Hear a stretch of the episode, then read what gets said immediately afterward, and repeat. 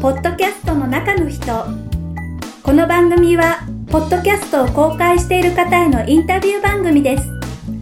ご一緒にポッドキャストの内側を覗いてみましょう。ポッドキャストの作成方法に関心のある方おすすめのポッドキャストを探している方ご自分でポッドキャストをされている方にお届けします。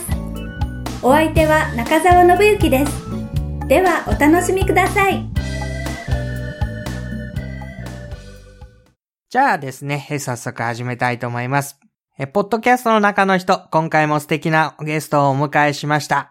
え、猫目なあいつ、食べて眠ってゲームしてから、猫やんさんに来ていただきました。ようこそいらっしゃいました。よろしくお願いします。猫やんです。えっ、と、今回は、親バカゲームミュージアムのコロさんからの紹介ということで、猫やんさん来ていただきました。えー、コロさんとはどんな風なおつながりなんですか？ちょうど、去年の、ポッドキャストの日だったと思うんですけど、うん。そのあたりで、ポッドキャストをやりたい、あ、全然違うよ。全然それはまた別の人だった。コロさんとは、ポッドキャストを始めて、数ヶ月したぐらいに、うん。コロさんがポッドキャストをやりたいっていうふうに、ツイッターの方で、つぶやいてたのを、誰かがいいねかリツイートをしてたんですよ。はい。で、私が、もう、私もポッドキャストをはめ始めたのが、他の番組に出演したのがきっかけだったので、うん。それだったら、うちの番組で一度喋ってもらって、うーん。なんかこう、雰囲気でも味わってもらったら、背中を押してあげられるのかなと思って、おー。本当に全く何も知らない状態で、出ませんかみたいな感じで声をかけたのが、始まりだったかと思います。へえ、それでは誰かのリツイートを見かけて、それでこちらから、なんかちょっとおせっかいに声をかけに行ったわけですか？そう、そうなりますね。へえ。コロさんがね、番組の中で、あの、お世話になった猫やんさんっていう風に言ってたので、どういうつながりかなと思ってましたけど、そういうことだったんですね。そうなんです。うーん。じゃあ、猫屋さんの番組のこと伺っていきたいと思いますけど、えっ、と、このタイトルのところに食べて眠ってゲームしてという風に書いてあるので、まあ、おそらくゲーム関連のポッドキャストなのかなって推測はしているんですけれども、えー簡単に番組の紹介していただいてもいいでしょうか？はい。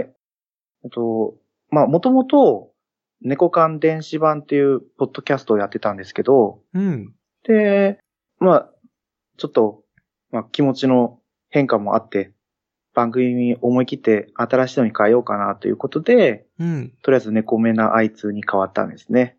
おー内容としては、まあこの食べて眠ってゲームしてっていうのは、ぐうたらな生活を表してる。はい。随分ね。ですね 随分ぐうたらしてますね。そうなんですよ。だから、まあ、ゲームについて最初は話そうかなと思ったんですけど、まあ、本当にもう普通の猫やんの周囲を取り巻くこう日常を喋っていこうかなと思って、まあ内容的にはゲームに日常5、その他3ぐらいな感じで喋ってる気がしますね。うーん。えーと、そうしますと、前の番組が猫缶電子版というのがあって、えそれから、えそちらはもう終わったっていうことですか？それとも休止？いや、もう終わり終わりを迎えました。はい。うん。そして、えー今回は新たに違う番組として始まっている。そうです。うーん。やっぱり興味があるのは、えー前の番組はどんな番組で、えーどうして終わったのか。その辺、ちょっと聞いてもいいでしょうか。そうです。前の番組は、今の猫目のあいつと比べてもゲーム純度が高い番組で、うん。で、まあ、始めたきっかけは、猫目のあいつじゃなかった。猫缶電子版を始めたきっかけが、うん。以前、ポッドキャストの中の人に出演したことがある、あの、ファミリーステーションほうほうほうほさんに、まあ、まず聞き始めたのが一番最初のきっかけなんですね。う。うん。で、ゲスト出演させてもらって、ほう。で、これまた、ポッドキャストの中の人に出演された、ジンタさんの番組うん、うん、ですね。秘密基地全員集合うん。うん。に、今は、ポッドキャストやってるホロヨイセブンのうん。ゆずきちさんと二人で、一緒にこう、ゲーム、ゼノブレイドっていうゲームについて話をさせてもらったんです。うーん。それまでこう、くすぶってたのが、その、ゼノブレイドについて話をさせてもらったところで、こう、火がついちゃって、うん。自分もゲームについて喋れるかなと思って、うん。猫鑑定士版をまず始めました。ほー。じゃあ最初はリスナーだったわけですね。そうです、そううです。ん。で、その時にはやっぱりゲーム関連のものに関心があって聞いてた感じですか？そうですね。大体ゲーム系のポッドキャストばかり聞いてました。やっぱりゲームはお好きなんですか？そうですね。基本的に家族で出かけない限りは、うん。家でゲームしてるか、食べてるか、眠ってるか、の生活をしてますね。そうか。え、人生からお仕事を引いて家族を引いたら、ほとんどゲームっていう感じですか？そうですね。えー、その、ファミリーステーションなんかはね、結構、えーレトロゲームのようなものも扱ってらっしゃいましたよね、確かね。あ、そうですね。うん。えっ、と、猫やんさんはゲームの種類で言うと？種類で言うと、RPG が多くて、うん。で、そうですね。レトロゲームっていうよりは、まあ、普段自分が買ってやっているうん。最近のゲームの方が多いかなと思います。うんあそれでも、そうですね。今の世の中からしたらレトロゲームなのかもしれないです。2000年代、うん。2000年前後のうんゲームをやったりもするんで、うんじゃあ、最新のゲームが出て、最新の機種が出て、そういうのをどんどん追いかけて、新しいもの、新しいものってやるというわけでもなくて、はい気に入ったものをやっぱりやっていこうっていう。そうですね。でも、まあ必然的に新しいゲームになびいていくので、うん。新しいゲームが中心になってるかなとは思いますうー。ん。そうですか。はい。で、えー最初ゲーム関連のポッドキャストを聞いてみたときというのは、こうどんな感じがしていました？そうですね。最初にそのファミリーステーションを聞いたときには、私がファミコン世代とかじゃなかったので、うん。あ、こういうゲームがあるんだなって思って聞いてたんですね。うん、うん。あれやった、あれやった、懐かしいなとかっていうよりは、うん。なんか自分が体験したことないゲームでも、こう人が話してるのを聞くと、あ、そうなんだ。あ、こういうところ、こういうゲームもあるんだなって、なんかこうワクワクさせられた自分がいたんですよ。ほう。で、いつの間にか、ポッドキャストにハマって、うんファミリーステーションにハマってっていう流れですね。うん古いものを聞いているのに、古いもののゲームのことを聞いているのに、なんか新しいものを発見しているような感じですね。そうですね。で、ポッドキャストの魅力に惹かれていったっていうことなんですけれども、はい。こう、その魅力ってどんなものだったんでしょそうですね。私、まずラジオ自体はそんなに聞いたことがなかったんですけど、ううん。ちょうどその時、長期間の出張、まあ出張ですかね、研修でうん。外部の方に出てたんですね。はい。往復で5時間ぐらい通勤があったんですけど、すごいな、それ。だから、もう本当に最初の方からファミリーステーションさんを聞かせてもらって、はあはあはあで、やっぱり、ちょっと勇気を出してお便りを送ってみたんですよ。うーん。そしたら、やっぱり読まれた時の、なんか感動っていうのが、うん。今こういう、ちょっと今喋ってみても思い出せるぐらい、こう、今顔がニヤついてるんですけど、読まれちゃったよ、みたいな。はい。全然興味がなかった奥さんにもうん。自慢したりとか。そうですか。よっぽど嬉しかった。そうなんですね。で、うん読まれて、それについてコメントをいただけるじゃないですか。はい。で、また、こっちも聞いた内容に対してまた送ってコメントをもらえると、自分もなんかこう、そのラジオを作っている一部なんだなって思ったんですね。うん。うん。もうそしたら、もう抜け出せない、こう、ポッドキャストから抜け出せない感じになってました。そうですか。はい。じゃあ、ただ聞いてるだけの魅力じゃなくて、はい。お便り読まれて、自分も番組作ってるっていう感覚。そうです、そうです。へえ。参加できるところに魅力を感じたんですかね？そうかもしれないですね。うーん。なんだろう、うん、そこに自分という存在があるっていうのをまた、なんか堅苦しい話ですけど、なんか認識できるというか。こう、ただ名もないリスナーでもね、仕方ないというか、まあ、本来そういうものなんでしょうけれども、はい。こう、番組にお手紙を出すことで、リスナーとしても、こう一リスナーとしての存在感っていうのを自分でも感じたわけですか？そうです。えーなんか恥ずかしいですね。そうですか。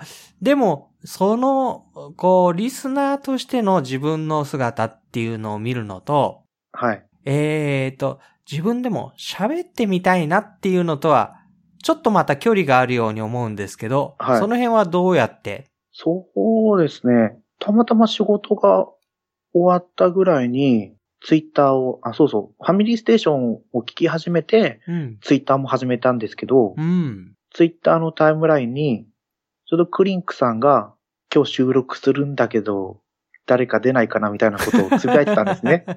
はい。誰もなんか反応してなかったんで、うん。いや、ちょっと、これ、面白いんじゃないかなと思って、うん。入ってみたんですよ。へそしたら、まあ、ゲスト、初めてゲストで参加した時には、自分もそこで喋ってるんですけどー。、うん。まあ、リスナーだったんですね。ああ、なるほど、なるほど。はい。こう、なんだか聞き入っちゃってたわけですね。そうです、そうです。なんかリアルタイムにお便りをしてるみたいな感じですかね。へえ。はい。でも、やっぱその体験がう、ん。なんか、まだもっと自分は喋れたんじゃないかなとか、うん。そういうこう、心にもやもやっとしたものが残ったんだと思います。ああ。じゃあ、1回目にこう、ゲスト出演したっていうのは、はい。まあ、えー、夢のようなというかなんか、こう、自分としては喋れなかったわけですか？あ、そうですね。でもっと本当は喋りたかった。もっと喋りたかったっていうのもありますし、なんか、うーん、そうですね。喋りたかった。だと思います。へえ。お手紙を出して番組を作り上げるところから、はい。こう一緒に喋って番組を作り上げるという方に、はいこ。う気持ちが向いていくわけなんですね。そうですね。へえ。そしてその思いは、その次はどんな風に花開いていくんですか？まあそれでも、やっぱり収録終わって自分が参加した番組を聞いて、うん。あ、自分のが参加してるよとかってうん思いながら聞いてたんですけど、はい。その時にじゃあいざ自分の番組をやろうと思ったんですけど、あ、もうそこで自分の番組ってことは頭にちらつくわけなんですか？そうです、そうです。ただ、だ、最初に想定したのがまず誰かと一緒にやるっていうのが前提で、うん。で、あとは収録をどうするかとかうん。考えた時に、ああ、身近なところに誰もいないし、うん。まず仕事が不規則なので、うん。誰かと時間を合わせるのも難しいし、いざ収録してもあんなに編集なんてよくわかんないからうんと思ってうん諦めたんですね。ああ、諦めたんですか、そこでは。はい。うーん。で、数ヶ月して、今度、秘密基地のジンタさんから、うん。ゼノブレイド座談会というですね、会の話が来て、うん。で、もう一度お話しさせてもらったんですよ。おーその時にはもう、ジンタさんとは知り合いだったんですか？そうですね、お便りを送らせてもらってるはい。関係だったので、はい。それで、多分最初の頃に座談会やりましょうっていう話になって、うん。で、しばらくしてからお誘いが来て、うん。あ、じゃあ、と思って参加させてもらったんですね。はいはい。で、やっぱり最初初めてゲスト参加した時に比べると、すごい話はできたんですけど、うん。でもやっぱり終わってみると、あ、まだまだ喋り足りないなっていう思いがすごく強かったんですよ。うーん。それ、それがちょうど秋も終わり冬が近づく頃だったんですけど、うん。で、どうしよう、やろうかやるまいかって、くすぶってた時に、ちょうど年明けぐらいに、たまにこう、変な話ですけど、降りてくる時があるんですよ。これはやらなきゃいけないっていう。ほー。はい。あの、私、今 iPhone 使ってるんですけど、うん。iPhone も前日まで iPhone なんて買わないよって言ってたのに、寝て起きたら、うん。なぜか iPhone を買わなきゃいけないと思って行動に移すようなタイプなので、はい。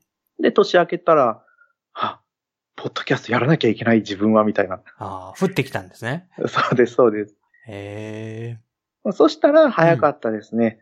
どうやってやるんだろうって、ちょっと聞いてみたり、あとはネットで調べてみたらえ。、うん。なんか思ったより簡単だなと思ったんですよ。うーん。まあ、とりあえず声だけでも録音してみようかなと思っうん、うてん、うん。収録して、で、まあシーサーブログを使ってるんですけどう、ん。で、配信してみたら、まあなんていうか自分の声が公開されてるわけじゃないですか。はい。いやー、恥ずかしいけど、やっちゃったよと思って。ああ、そうか。はい。ついに自分の番組を持つようになったわけですね、そこで。そうです、そうです。へえ。でも、もしかしたらそこで終わってたかもしれないんですけど、うん。本当に同じ時期、うん、1日2日ぐらいしか変わらない時期に、あの、テイシンさん、カナショウさん、フェザーノートさんっうん。ていう3人が、うん。ポッドキャストの番組を始められたんですよ。うーん。アットチャンネルラジオって言うんですけど、へえ。それがですね、いい刺激に自分の中でなって、うん、うん。で、カナショウさんも、うん。なんか、一緒にやっていきましょうみたいな、うん。同期じゃないですかみたいな感じで言ってくれて、そうか。はい。年明けのね、あの、三日坊主で終わるか終わんないかみたいな、そういう取り組みが、あの、仲間がいると、お互いに刺激になって続くっていう、あれですね。そうです。そうなんです。す。もともとその方々とはお知り合いですか？まあ、ツイッターで、うん。はい、交流をさせてもらってる関係でしたう。ん。同じ番組を聞いてたような感じですかね。そうです、そうです。うんで、えっ、と、彼らの番組は、やっぱりゲーム関連ですか？ゲームが多かったですね。うん。すごい、もう番組を作り上げるっていうことに対しての情熱がすごくて、うん。まあ、いろんなコーナー、まあ、スポーツだったり、うん。ゲームだったりとかですね。多種、多岐にわたってやってましたね。その一方で、猫関電子版の方は、はい。こう、どんな、えー、内容というか、まあ、速やかにそれ決まっていったのか、紆余曲折あってそこに落ち着いたのか。猫缶電子版に関して言うと、もうゲームについて、うん。娯楽について話そうと思ってたんで、うんうん。もう出だしからは基本的に自分の好きな漫画だったり、アニメだったり、ゲームについてお話をさせてもらいました。で、最初は一人で始めて、まあ、ずっと一人なんですけど、うん。あの、他の番組を聞いててもゲストさんをお呼びしてたので、うん。うちの番組もじゃあゲストをお呼びしてやればいいんじゃないかなっていうことで、うん自分の回と、あとゲストさんをお呼びしてゲームについて話をする回という風な形で出来上がっていきましたかね、猫缶電子版は。うんどうでした？その、いよいよ自分の番組を持とうということで、はい。で、えー実際に、まあ、撮って、えー公開しちゃった。その後、こう続けていくのは、どんな思いでしたか？ああ、やっぱりさ最初の回を聞くともう恥ずかしいし、全然喋れてないし、と思ってくんですけど、それでも、やっぱりこう、反応があるわけですよ。うーん。リスナーさんからの。うん。もうこの反応が、うん。なんとも言えない、こう、なんかなんて言うか、優越感とかじゃなくて、こう、気持ちいいわけなんですね。うーん。や、やってよかったなこんな思いをみんなしてたんだなだから続けられたんだなって。へーえ、リスナーさんからの反応って最初から少しずつあったんですか？そうですね。やっぱり私も他の番組にお便りを送らせてもらってたので、うん。その中でツイッターでつながりができるわけじゃないですか。はい。そしたら、自分が新しい番組を始めて、うん。ツイートうん。すると、皆さんがいいねだったりリツイートしてくれるんですよ。うん。その中で、じゃあ、猫関電子版聞こうかなって言って、聞いてくれる方がたくさんいて、で、そしたらツイッターで、あの、コメントしてくれるですね。うん。だから、出だしからゼロっていうよりは、だいぶこう土台が出来上がった中で始めさせてもらったんで、うん。自分はすごい恵まれてたのかなと思いますね。ね。で、猫関電子版は、えーそれで続いていくのかと思うと、えーっと、結構早い時期に終わるんですか？それともしばらく続けていて終わるんですか？1月に始めてう、ん。で、11月までは順調に来てたんですけど、うん。まあ、ちょっと、私生活で気持ちが落ち込んで、うん。で、落ち込んだのに合わせてなんか、あ喋れる気にならないなと思って。ちょっとだけ間隔が空いて、うん。1ヶ月ぐらいして、またしゃ話もしたんですけど、なんだかこう、ピンとこなかったんですね。うーん。そうこうしてるうちに、ちょっと自分の通勤スタイルが変わって、収録の時間を作るのが、ちょっと大変になってきたんですよ。はい。で、なんやかんやで、まあ、自宅の引っ越しとかもあったんで、うん。ドタバタしてるうちに、3月来て、で、あこれだったら、新しい番組始めちゃおうかなと思って、おー。なんか、ダラダラしちゃったんで、自分の気持ちも一新ということで、うーん。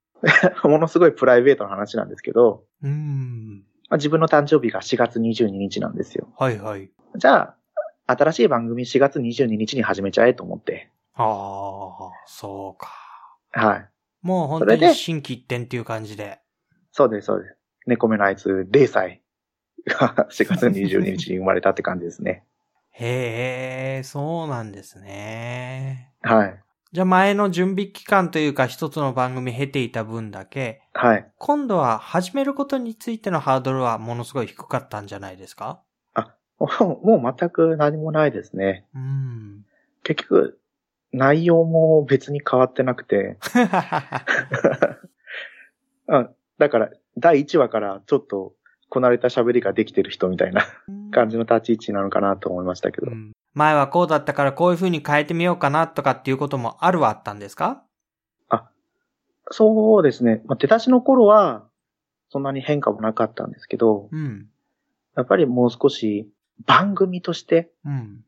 なんかちゃんとしたいなとか、うん。コーナーがあるとかじゃないんですよ。うん。ただその構成の部分、もっとこう、ジングルをしっかりつけたいなとか、うん。あとは、番組の冒頭の出だしのオープニングのところうん。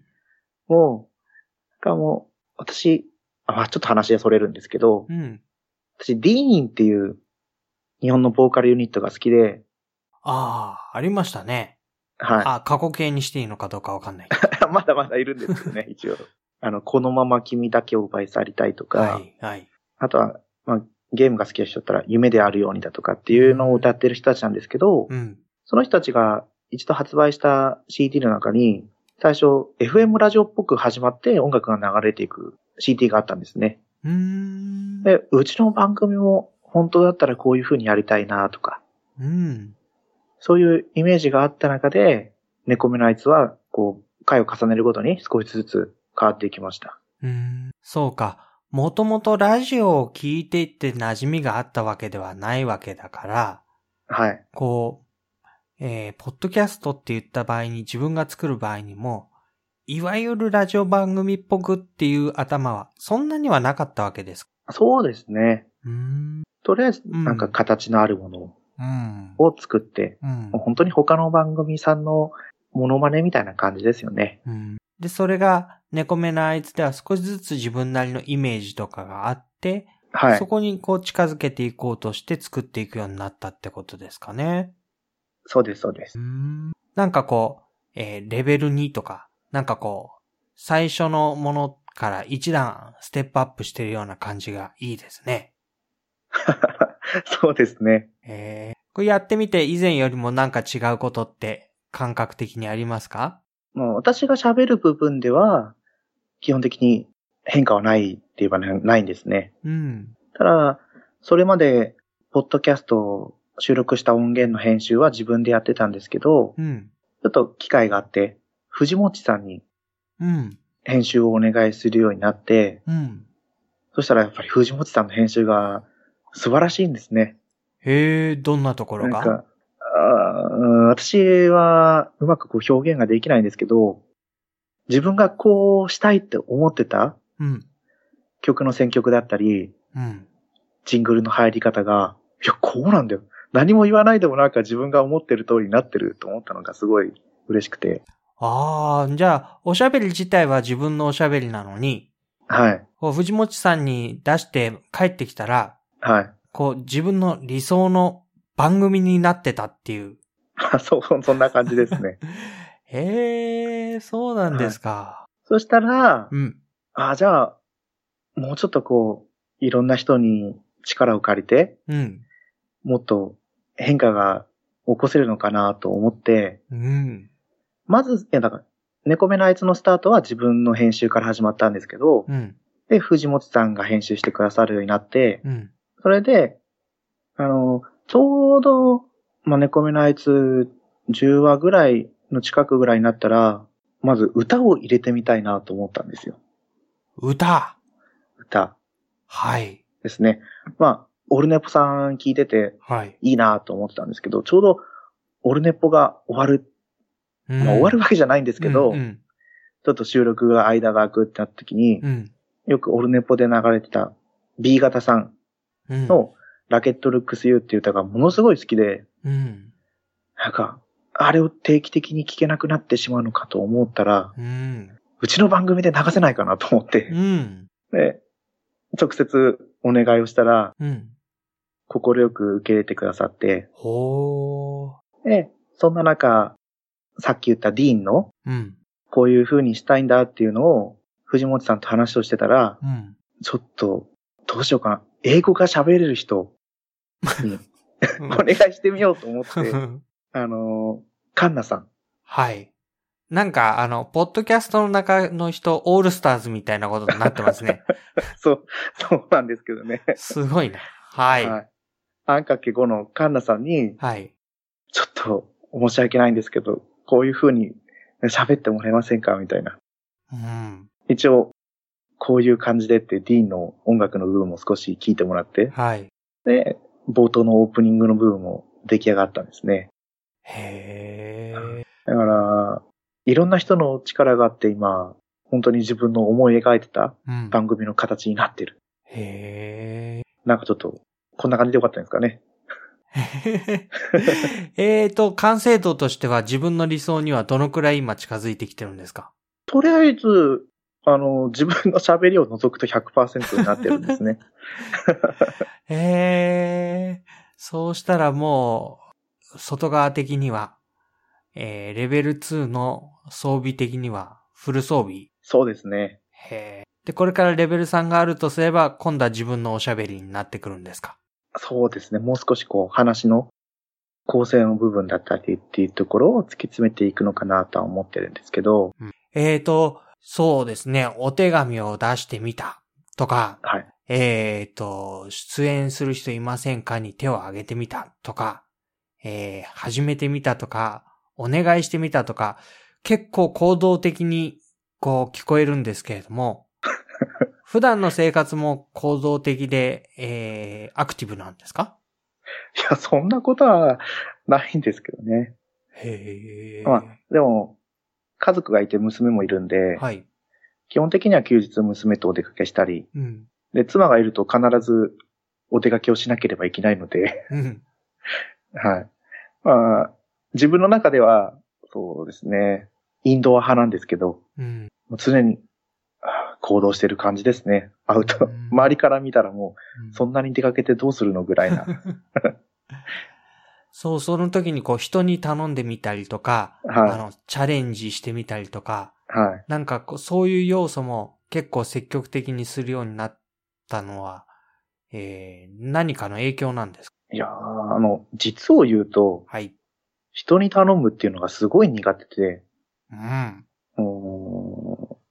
ももともと出し生まれて育ってきたところと就職した場所が全然違うんですね。うん。もう番組内で公言してるんですけど、長崎から千葉に出てきて、はい。周りが誰もいない中、休日誰かと一緒に遊びたいけど、うん。今自分は遊びたい。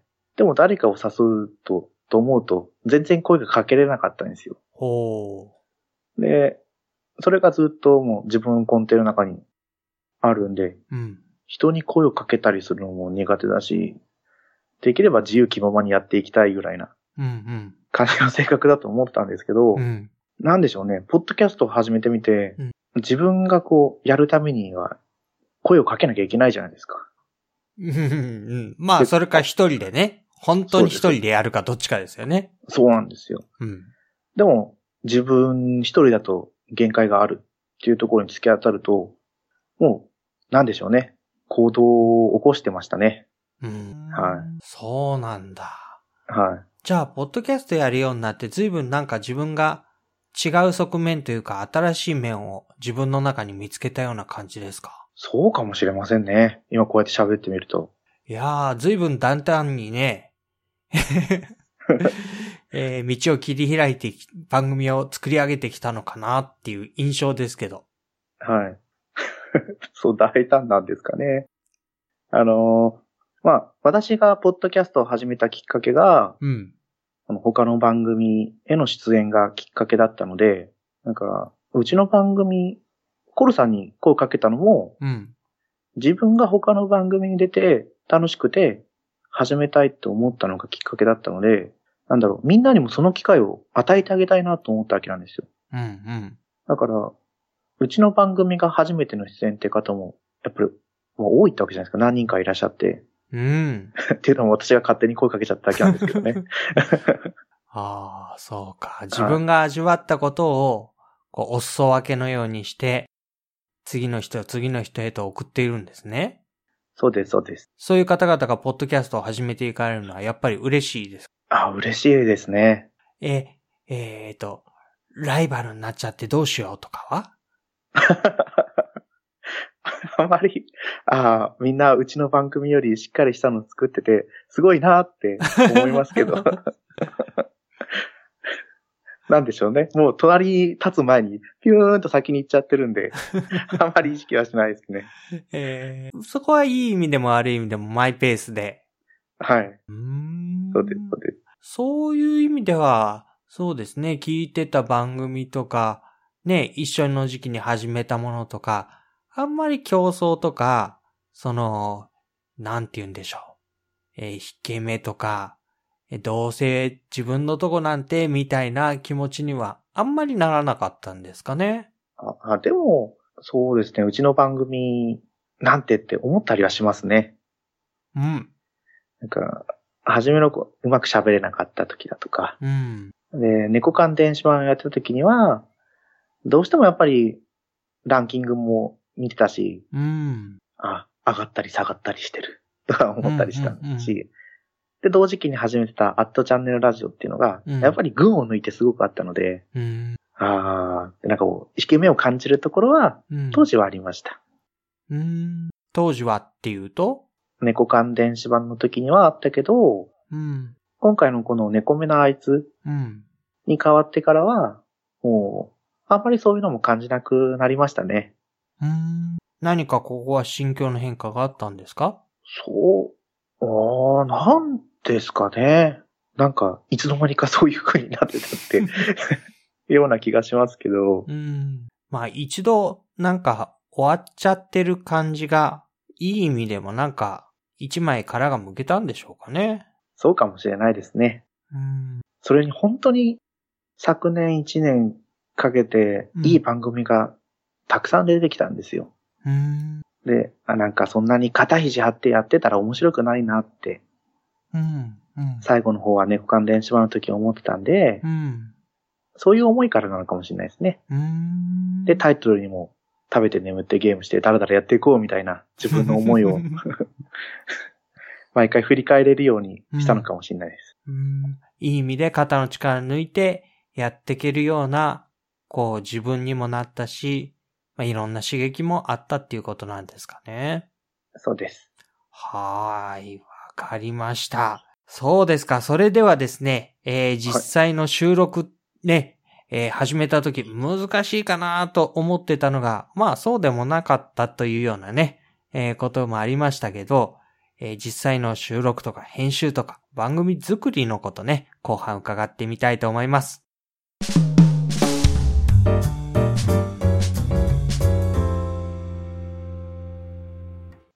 えーいつも皆さんに同じ10個の質問していますが、猫屋さんにも聞いてみましょう。えー実際の収録の環境について教えていただけますか？環境は至って普通で、うん。今、まさにこの今収録してるのは、リビングで、ほ普通に床に座ってうん。お話をしてるだけで、だいたいリビングか自分の部屋のテーブルの上に置いて喋ってるかの二つですね。うーん。えっ、と、一人で撮る場合とゲストを迎えて撮る場合とあるわけですよね。はい。うん。で、一人で喋ってるっていう時には、だいたいその、おご自分のお家の中で、えー一人でボソボソと喋ってるわけですか？そうです。ボソボソと喋ってますね。その時にご家族は？基本的にはいない時間ですね。やっぱりそうなんですね。はい。えっ、と、いたら撮れると思います。いても取れると思います。おー恥ずかしくないですか？はい。あの、うちの番組、奥さんがゲスト出演してるんで。あ あ、そうなんだ。そうです、そうです。えー、じゃあ、ご自宅でということで、はい。うん。えー収録の機材はどんな風になってますか？基本的にうん。iPhone を使って録音してます。うん。で、猫目のあいつになってからは、マイクを購入して、うん。ちょっと名前忘れたんですけど、iPhone に直接つなげる単一指向性のマイクをうん。購入して、で、それで喋ってます。うん。最初の頃は、ウィンドスクリーンがなくて、うん。すごい、あの、藤本さんに編集迷惑かけてたんですけど、多分次回放送ぐらいからウィンドスクリーンつけたんで、はい。もうちょっとこう、雑音が少なくなったのかなとは思いますね。えーそうですか。えっ、と、iPhone だけで撮ってるスカイプの時はどうするんですか？あスカイプっていうか、ゲストがいらっしゃる時。あ、実はですね、猫目なあいつになってからはい。ゲストさんをお呼びしてないんですよ。うーん、そうなんですね。はい。なんでかっていうと、うん。猫関電子版の時には iPhone が2台あったんですね。ほうほうほう。よく機種変した時に下取りに出すか出さないかで、はい。下取りに出してなかったんで2台あったためにう、ん。一つでスカイプ、一つで録音っていう形が取れてたんですよ。なるほど、なるほど。はい。そういう形でやったんですけど、多分、もし猫目のあいつでやるとしたら、パソコンでスカイプをして、うんその音声を多分 iPhone で録音するという形にすると思います。うん。ね。はいうー。ん。じゃあ、録音の機械としては iPhone で、はい。で自分の時はマイクをつけて、はいで。もしゲストを迎えるなら多分そこに LINE 入力かなんかでやりながらっていう、そういう話ですね。そうです、そうです。うーん。これは始めた時からあんまり移り変わることなく iPhone 中心のポッドキャスト制作なんですか？そうですね。極力、あの、出費は抑えようと。うんほぼほぼもうその時にあったものを使ってるんで、うん。うん。まあ今回猫目のあいつになってマイクは買ったりしましたけど、基本的にお金はかかってないですね。うん。気軽に作れる番組っていうのが、うちの猫目のあいつの売りなので。うん。じゃあ、まあ言ってみれば、外に出ていても、そこでスイッチ入れてマイクさせば、ボタンを押せば、録音は可能。可能です。うーん。実際に車通勤をしてた時には、うん。シートベルトに iPhone をくくりつけて 喋った時もありました。えー、えーと、運転しながら。運転しながら。操作したらやっぱりダメなんで、はいはいはい。運転始める前に録音のボタンを押して、はい。で、運転中に喋ってへっていう感じですね。ー。うーん。一度だけお風呂場の中でも話したことがありますけど。そうか、今日は随分エコーがかかってるけど、みたいな。そうです、そうです。あの時はピチャンって音もしてましたね。あ、あと思ったんですけど、配信しちゃいました。へー。えっと、ネタの収集とか、シナリオの準備とか、はい。これ今、週1のペースですかね公開は。そうですね。基本的に週1でやっていこうかなとは思ってます。うん。どんな風に準備されてるんですか？あのー準備をしてないって言ったら嘘になりますけど、うん。ネタは日常から拾ってくるので、うん。その時にあったこと、思ったことを喋っていて、うん。で、シナリオについてなんですけど、うん。基本的に話し始めてから段取り組んで喋ってます。えー、話し始めてから。そうです、そうです。録音ボタン押されてから、うんその時に思ったことをうん。ダラダラと喋って終わりですね。えっと、それでもいくつかこれとこれとこれを話そうっていうメモ書きとか、はい。えー普段の中で、あ、これいいなと思ったネタ集めてノートに書いたりとか、そういうことは？全くしてないですね。はあ。まあ、録音を始めるときに、うん。今回は、じゃあこのゲームについて喋ろううん、うん、とか、この前お出かけしたから、うん、その時のことについて話そうっていうのだけ決めてます。うん。じゃあ、大まかに二つ三つテーマだけは、なんとなく頭にあって、はい。で、それを、まあ、あー話せるまま話して、終わったら次の話題に行って、そうですね。よくそれで話せますね。なんかこう、あのこと話そうって言って、あのことの中身が、いやー、それがやっぱり終わった後に、うん。あ全然喋れてなかったなっていつも思うんですけど、うーん。じゃあ、あー今度は書き出そうかな、書き出そうかな、うん、書いたらもっと喋れるよなって、いつも思うんですけど、うん。なんだろう、もしそれをやって、うん。そ、その過程が嫌になってしまったら、うん。収録しなくなっちゃうなって思ったら、うん。うん。今のスタイルのままが一番気楽でいいなと思ったので、とりあえず今のところ実行に移す予定はないですね。ほう。じゃあ今は気楽なんですね。そう、もう気楽ですね。うーん。思ったことを好きなように喋れるので。うーん。で、あ、喋りたいなかったなと思ったら次ちょっと、あの時ああだったって喋っとけばいいので。ああ、なるほどね。はい。じゃあ、あれですね、友達とか家族とかと、まあ、他愛のない話をしているときに、はい。え今日はこれ伝えなきゃなとか、はい。これ話しなきゃなとか思わないように、はい。まあ、普通に喋ってるっていう感じなんですね。そうですね。はあ。へえ。えっと、番組的にはそれでいいんですか？いいんですかっていうのは、こう、うーんと、なんて言うんだろう。もっとちゃんと番組にしたい、みたいな。そうですね。一番の理想は、うん。このスタイルでもっとちゃんとした番組になってくれればいいんですよね。そでりゃそうですよね。そうなんですよ。で、自分で編集をやってた時も、うん。もう20分ぐらいで編集も終わってたんで、うん。だから、なんだろう、誰でも真似ができるようなうん。番組であってほしいとは思うんですよ。さすがに藤本さんの編集は真似はできないですけど、うん。はい。でも、喋るのだって、うんこうやって気楽にやっていいんですよ。そしたら、うんなん。かこう、ゲストで参加してくれる人も、うん。もう、気楽に喋れるじゃないですか。はい、そうですね。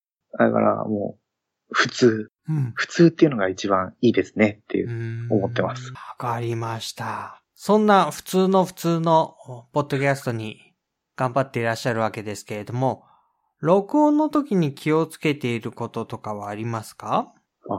録音の時に気をつけてることですかうん。今使ってるのが単一指向性のマイクなんで、うん。マイクの方を向いて喋らなきゃいけないんですよ。単一指向性っていうのは結局、マイクの向いてる方の音だけ拾うってことですよね。そうです、それだけ気をつけてますね。うーん。うん、あとは、えっととか、うん。あのとか、そういうのは極力使わないようにはしてます、喋るときに。で、自分の口癖が出るんですけど、できればそれもなくしたいなとは思ってるんですよね。話を終わるときに、はいってよく言うんですよ。はあ、はい、はい。ありますよね。そういう、は区切りをつける言い方ね。はい。まあ、それは仕方ないなとは思うんですけど、うん。ちょっと考えてるときに、えーとか、そういうのだけは、数を減らしたいなとは心がけてます。うん。なるほど。それはご自分が撮ったものを聞かれて、やっぱり気になるところがあるとか、そういう気づき方ですか？喋ってる最中から、ああ、なんかこの喋り嫌だなと思って気づいてらっしゃいますか？き自分が撮ったものはきょあんまり聞かないんですよね。おー。ただ、あの、編集を藤本さんに依頼してからは、うん。聞くようになりましたけど、はい。基本的にはもう、撮って、確認しないで、で、編集の時に編集点だけ聞いて、うん。配信するっていうスタイルだったんです。うん。人前で話すっていうことに対しては、その、えーとかっていうのは、あんまり使わない方がいいっていうふうに、前テレビでやってたのかななのか。で、あと、プロ野球選手がうん。喋りがあんまり上手じゃないとかっていうのを、10年ぐらい前にやってて、あと、市長さん、うん。市長って町の市長とかが、うん。あの人、ええって何十回も喋ってる。なんでそんな言わなきゃいけないんだろうとか思ってて、なんかそういうのが気になったから、うん。自分ではやらないようにしようかなとか。ただ単にそういう思いなだけですね。そうですか。えーと、そうしてそういう風に録音し上がった音源については、はい。えー編集に、今も藤本さんのところに出してるんですか？はい。おやってもらってます。へーそうですよね。iPhone で編集しようと思うと、なかなかちょっと大変なんだろうかなと思いますもんね。はい。まあ自分でやってた時もうん。iPhone からパソコンの方に移して、うん。で、 Audacity ではい。ちょっとジングル挟んだり、うん。バックに BGM つけるだけっていうのをやってたんですけど、うん。藤本さんがちょうど編集代行やりますっていう風にツイッターで言ってくれたところに、うん。もう餌を与えられた犬のごとく飛びついていった感じですね。はい。えーと、藤本さんは編集で何をしてくれてるんでしょそうですね。基本的にはノイズを減らしてくれたり、ううん。あとは、まあ、BGM つけて、うん。で、一応メイントークとオープニングトークとエンディングのトークの間にジングル挟んで、うん。で、他の番組の CM もつけてくれてうん、あと、多分音量とかも均一化してくれたり、うん。いろいろやってくれさってますね。はい。えーと、技術的には、はい。猫屋さんが自分でやればできなくはないことですか？いやー、できないですね。いや、多分、やろうと思えば、できなくもないかもしれないですけど、うん。多分そのノイズを取ったりだとか、うん。音量を均一化したりだとかっていうことに関しては、無理だと思います。うん。あとはその、ジングルが入ってくるタイミングとか、うん。やっぱりセンスがあると思うんですよ。うん。その、番組が、ジングルの音量の調整もあるじゃないですか。はいはい。フェードアウトしていくとか。ありますね。そういうところも、自分がやってた時には大雑把にしかやってなかったですけど、うん。やっぱり、本当にこう理想なんですよね。藤本さんがやってくれる編集がう。んそこは真似できないなと思いますね。なるほど。えーっと、藤本さんはなんでそんなことをしてくれるんでしょ話を聞いた限りだとう、うん。自分の編集の技術の向上につながるからっていうことみたいですけど、え本当に愛を感じますねー、。うん。えー誰でも頼めばやってもらえるっていう話じゃないんでしょ？やっぱり藤本さんにも時間っていう区切りがあるかうら、ん。そうでもないとは思いますけど、その時はでも多分頼めば誰でもやってくださったんだと思う。私は本当にいいタイミングがあったんだなと。うん。自分と藤本さんの。うん。はい。そしてその音源は、えっと、どこまで藤本さんはやってくれるんですか？完成音源を戻してくれるそれともどっかに公開までしてくれる？あの、完成音源をうん。こちらに戻してもらって、うん。で、チェックしてからうん。自分でシーサーブログの方に上げてうーん。公開してます。へえ。えっ、と、シーサーブログは、えっ、と、その前の、お猫缶電子版の時からそちらですか？そうです、そうです。うーん。で、今回猫目のあいつについても同じところで。そうです。うーん。一応新しく解説はしましたけど。うん、うん、うん。そうですか。えーと、シーサーブログにした理由とかはありますか？一番簡単だったっていう話を最初聞いたので、うん。それだったらシーサーブログがいいなと思って。うん。それでも始めた時には、あれ？これなんかおかしい。うん。一番最初つまずくのはアートワークなのかなと思いましたけど。へえ、アートワーク。はい。私も数日、1日2日ぐらい猫缶電子版の時にうん。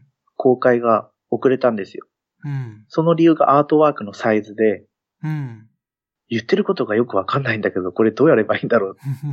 ずっと弾かれてたんですね。うん。画像のサイズで。へえ。あとはすんなり行きましたけど、最近だと、このポッドキャストのカテゴリーの部門がなんか、うまく受け付けてくれないとかってあるみたいですね。うん。うちも趣味カテゴリーに入る予定だったんですけど、うん。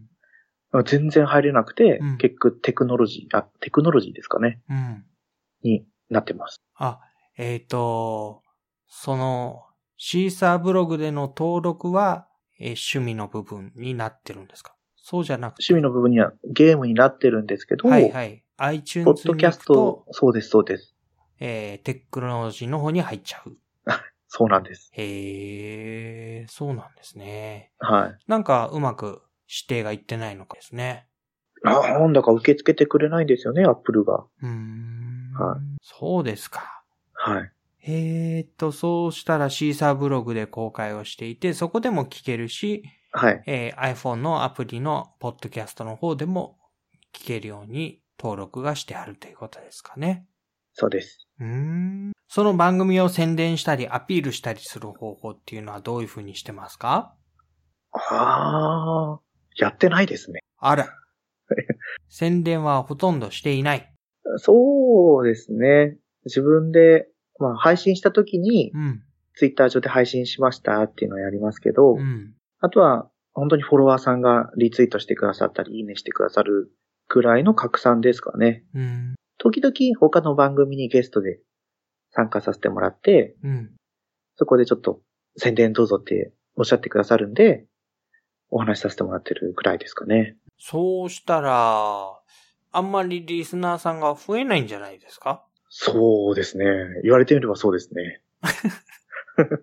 でも、少しずつですけど、新規のリスナーさんもうん増えてってくれてるので、うんまあ、地道にコツコツうん。やっていこうかなとは思ってます。あんまりその宣伝アピールで、こう、アクセスしようとは思っていないわけです。そうですね。なんか、そこでやっていこうってまた思っちゃうと、うん。なんだろう。うまくいかなかった時の挫折を味わいたくないので、やっぱりこう、番組は楽しくあるべきものだという信念のもとにやってるので、うん。はい。番組作り公開は楽しくなければいけない。そうです。それは結構ご自分の信念としては強いんですね。そうですね。なんだろう。最初に言ったように、やっぱりゲームをする時間、うん。漫画を読む時間、自分の好きな番組を見る時間って楽しいじゃないですか。うん。その中で番組を作る時間を作るっていうのは、やっぱりそれは楽しくあるべきものだと思うんですよ。なんか、仕事じゃないけど、うん。作ることが義務になってはいけないなと。思っていて、義務感に追われてしまうと、楽しくないって思いが、もし自分の中に生まれたら、うん。もう多分本当にバッサリ切っちゃうんですよ。うん。でも、このポッドキャストをやってると、人とのつながりっていうのがすごい実感できて、うんで、人とのつながりの中に自分がいるんだなって思うとうん、すごいこう、嬉しい、貴重な時間なんですね。いい体験もできるし、はい。それは絶対切りたくないし、うん。続けていきたいと思っているので、うん。自分のことを理解して、自分が続けていくには、うん。楽しく気楽にやっていくのが一番だなと思って。そうか、そうか。はい。今ある関係そのものだけでももう十分に楽しいと思えているんだ。あ、そう、そうですね。だから新たなリスナーさんをアクセク獲得する必要も本当にないし、はい。そんなことで無理して嫌になっちゃったら元も子もないと。そうです、そうです。その代わり新しく聞いてくださって、うん。で、お便りを送ってくれるとう、ん。うん、それはもう喜ぶし、うんうん。この人は話しちゃいけないとか、思ったりはしますけどね。そうです。はい。じゃあ、広く浅く、すごく多くの人の人気者になりたいというよりは、はいいい関係を地道に楽しく、こう、深めていきながら、これからも続けたいなっていう気持ちですね。そうです、そうです。えー、そうなんですね。い。はい。はい。えーと、では、リスナーさんとのコミュニケーションはどんな風に取っていますか？基本的には、ツイッターでのやりとりが、もう100%ですね。で、ハッシュ、ハッシュタグをつけてつぶやいてくれたことに対して、うん。番組内で紹介させてもらうっていうやりとりですかねうん。はい。ちなみに、えっと、ハッシュタグは？番組名そのままで、はい。猫目なあいつです。えっと、猫目なあいつっていうのはなんか特別な意味があるんですか？あの、番組名なんですけど、うん。新しく始めるときにどうしようかなって考えてたら、うん。みんな猫にこだわってきたんですよね。みんなに、あれがレアがいいんじゃないって聞いたら。うん。だって、猫缶電子版ってやってらっしゃったんでしょ？そう、そうなんですよ。え、そのもともと猫は、ど、どこから来た猫なんですか？猫やんから来ただけなんですけど、えっと、猫やんの猫はどこから来た？の本当に何にもないんですよね。2000昔、ウィニングイレブンっていうゲームのはい。オンラインゲームをやってたんですけど、うんその時に、猫股って名前をつけたんですよ。うん。もう本当に前触れもなく、うん。いいや、みたいな。うん。それで、えやっぱりちょっと猫屋に変えようかなと思って、うん猫屋に変えたら、すごい勝率が良かったんですね。そっからもう猫やんが定着して、うん。今思うと、あもっと別のお名前してたらもっと違う番組名にできたのになって思ったりもしますけど、うんなんでか猫から離れられなくて、はい。よくツイッターでも猫大好きのアカウントからフォローされたりしますね。で、猫目のあいつはうん、そんなわけで番組名どうしようかなって悩んだ時に、うん。魚目軍曹さんっていう。あの、ウォーゴートナイトっていうポッドキャストをやってらっしゃる方がう、ん。ひらめいてくださったんですよ。猫目のあいつって。へえ。おー、もうこれでいいじゃないかと。ほうほうほう。ぴったり来たんだ。そうです、そうです。で、あと、その時自分番組名考えてて、そこに、あれ、名前何だったっけな？映画で食べて祈って恋をしだったかな？なんかそんな感じの映画があったんですけど、うんうん。そこをちょっと文字って食べて眠ってゲームしてていいんじゃないかなと。で、サブタイトル的にそれをくっつけてうんうん。番組が出来上がったという感じですね。そうなんですね。はい。へえ。いや、猫大好きなんだと思ってた。犬が大好きなんです、実は。そうか。でも、犬やんより猫やんの方が響きがいいですからね。もうそれは全然ね、全然いいですよね。はうーんそうですか。い。はい。えーと、もうね、再三繰り返し聞いてきたような気もしますけど、番組を続けるコツっていうのはいかがでしょ番組を続けるコツですか？自分が楽しむことかなとは思います。はい。それに尽きります、尽きますね。う楽しむこと。そうです、そうです。本当はね、ランキングもつけてあるぐらいだからう、ん。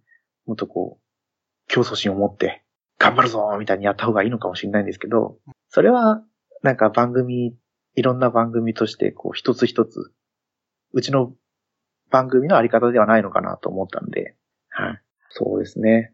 あとは、このポッドキャストの中でできたつながりをうん。大切にしていくことがコツなのかなと思いますね。はい。えー、そんな猫屋さんにとって、ポッドキャストとはどういうものでしょうか？ポッドキャストとは、自分を表現する、自分を表現するものですかね。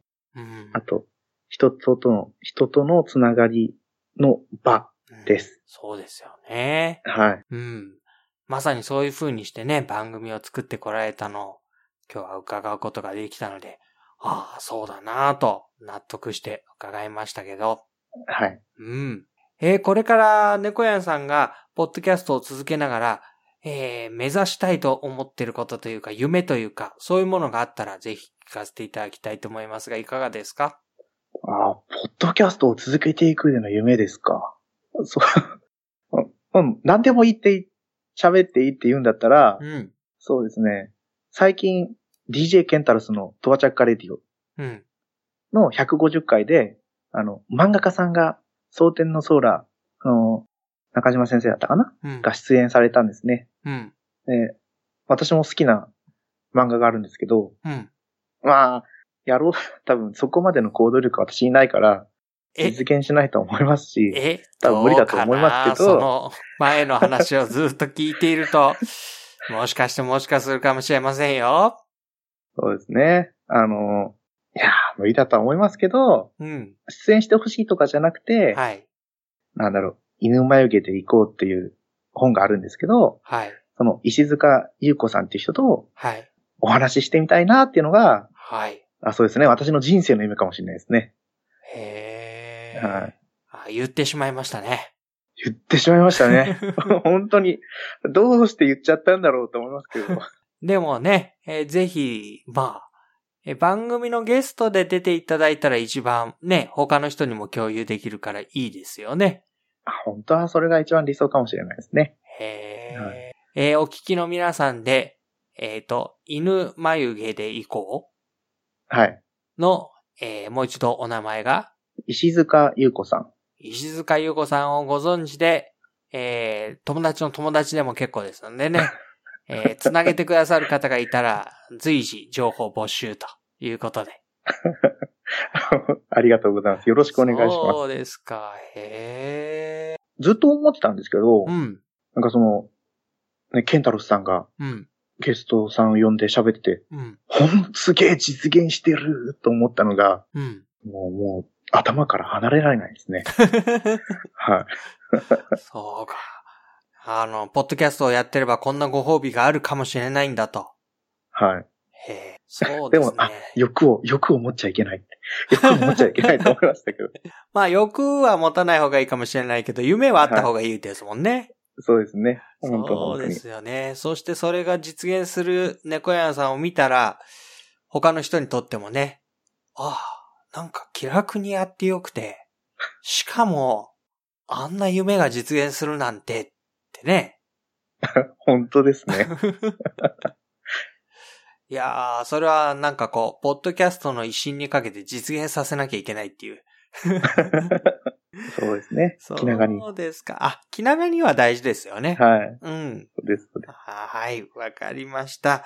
すはい。では、猫屋さんから、あの、告知とか番組のアナウンスとか、そういったものがあれば、ぜひ伺いたいと思います。いかがでしょうか？そうですね。あのー さっき言ってたあのーとかで今使っちゃってるんですけど、まず番組の告知をする前に、はい。もう一つ、あの、話さなきゃいけなかったなと思ったのが、はい、はい。うちの番組のアートワークですね。おはい。ちょっと、このアートワークも、ちょっと、ずっとトラブってるんですけど、うん。うち二つ多分表示されるんですよ。えーと、二つというのは？せ説明のしようがないんですけど、本当だったら、青色の背景にうん猫目のあいつで、メガネをおでこにかけた黒猫ちゃんが映ってるのがうん。本当なんですよ。それが正式版なんですか？はい。うん。これが、ユンユン白書のユンユンさんが書いてくださったアートワークなんですけど、うん。また出ましたね。オールスターズの一人が。そうです、そうです。はい。でもなぜか、うん。普通に、ポッドキャストを検索して表示されるアートワークが、うん。一番最初に登録した私の手書きのあアートワークなんですよ。そうか。最初のものから変更されないんですね。そうなんですよ。でも、ポッドキャストと自分のうん、その、マイ番組に登録すると、うん。ユンユンさんのアートワークに変わるんですね。だから、そう。うちの番組を聞いてくれるのは一番いいんですけど、うん。ユンユンさんのアートワークを見てほしいんで、うん。皆さん猫目のあいつを登録してくださそうか。い。はい。まあ、なんか思いついちゃったから言いますけど、はい。猫だけに猫騙しみたいな感じなんですね。そうなんですよ、もう本当に。へーそうか。じゃあぜひユンユンさんのアートワークを見るためにも、はい。登録しないと見れないというそれを。そうなんですよ。はい。はい。では、えっ、と、番組のご案内等もどうぞ。はい。猫目なあいつ、食べて眠ってゲームしては、私猫やんが日常の出来事、あと自分の好きなゲーム、漫画についてですね、喋っている番組です。今後はゲストさんもお呼びしてお話ししたいなと思ってますけど、今現在だと私のトーク7割、うん。あと妻のマリーさんをゲストに呼んでのトーク3割でやっている番組です。おうそうですね。夫婦生活がっていうわけではないですけど、まあ、どんな生活してんだろうなって、夫婦生活と思ってもらえると、ね、ちょっと聞いてもらってもいいかなと思うんで、皆さんぜひ聞いてください。はい。えー、ゲストで出たい方も、もし初めてポッドキャストに出るという方がいらっしゃったら、歓迎ですかね。そうですね。言ってくれればね、もう、いつでも時間を調節して、やります。し、ポッドキャストやりたいなって、もし私の目に入ったら、うん。来た来た来たって思って、飛びついていきますって。そうか。はい。こっちから飛びついちゃうこともありますね。あ、もうそうなんです。猫だけにね。はい。ありがとうございました。はい。今日は猫目のあいつから猫やんさんに来ていただきました。えー、ぜひまた番組頑張って続けてください。はい。ありがとうございます。ありがとうございました。番組宛てのお便り、ご感想お待ちしています。感想や質問などですね、どうぞ遠慮なくお寄せください。宛先は、のぶアットマーク、牧師 .jp です。nobu アットマーク、bokushi.jp また、iTunes でのレビューなど書いていただけますと、多くの方が番組を見つけやすくなりますので、ぜひよろしくお願いします。iTunes での率直なレビューをお待ちしています。次回の放送、またお楽しみに。